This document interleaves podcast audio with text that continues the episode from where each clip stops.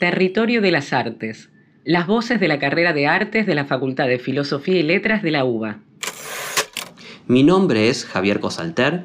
A partir del 2015 me incorporé como docente en la materia Introducción al lenguaje de las artes combinadas, la cual, luego del cambio del plan de estudios en 2019, se subdividió en dos asignaturas, Introducción a las artes escénicas e Introducción al cine y a las artes audiovisuales, de la cual participo en calidad de jefe de trabajos prácticos. Cine. Abordar el interrogante que es el cine no resulta una tarea para nada sencilla, sobre todo hoy en día en función de las nuevas tecnologías y en relación a esa noción más abarcadora como es la del audiovisual. El término cine proviene del cinematógrafo, aquel aparato utilizado por los hermanos Lumière en 1895 para filmar y proyectar imágenes en movimiento, sustentado en el efecto de persistencia retiniana de dichas imágenes en el ojo humano. Es decir, que se trata, en principio, de un invento de la ciencia producto de la modernidad. Sin embargo, a lo largo de la historia, el cine fue adoptando diferentes estatutos y funcionalidades. Se convirtió en una industria de la mano de Hollywood, en un medio de comunicación a través de los noticiarios, documentales institucionales y de contrainformación y agitación en torno al cine político militante.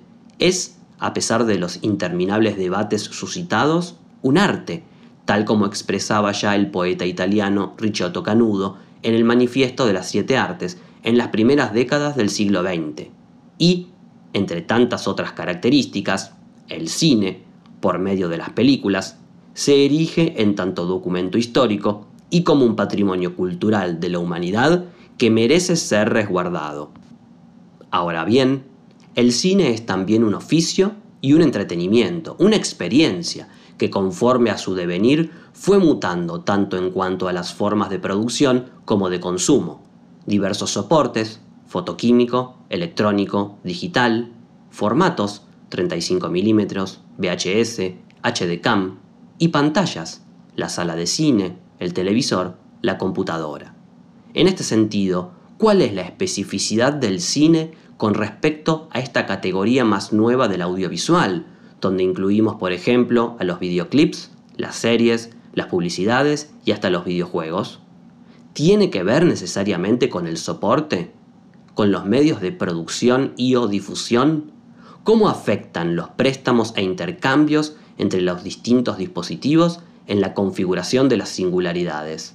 ¿Se trata de un mismo proceso tecnológico que se va transformando y que construye en el camino distintas ramificaciones?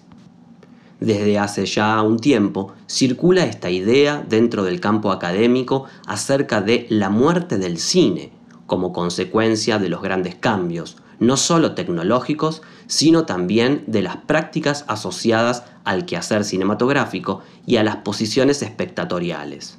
No obstante, esta premisa partiría de un error de base, el hecho de que al hablar de cine nos referimos de modo excluyente a las cadenas audiovisuales producidas desde un medio tecnológico específico y distribuidas en un soporte físico determinado. En realidad, podríamos entender al cine de manera amplia por fuera de una tecnología puntual. En consecuencia, como bien reflexiona Gustavo Galupo, el interrogante ¿qué es el cine? debe reformularse y ampliarse con el paso del tiempo, justamente en correspondencia con el desarrollo tecnológico y sus implicancias en todos los niveles del proceso.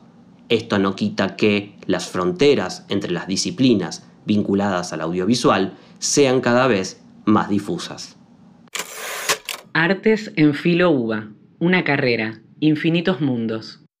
Este podcast es una iniciativa del Departamento de Artes de la Facultad de Filosofía y Letras de la UBA.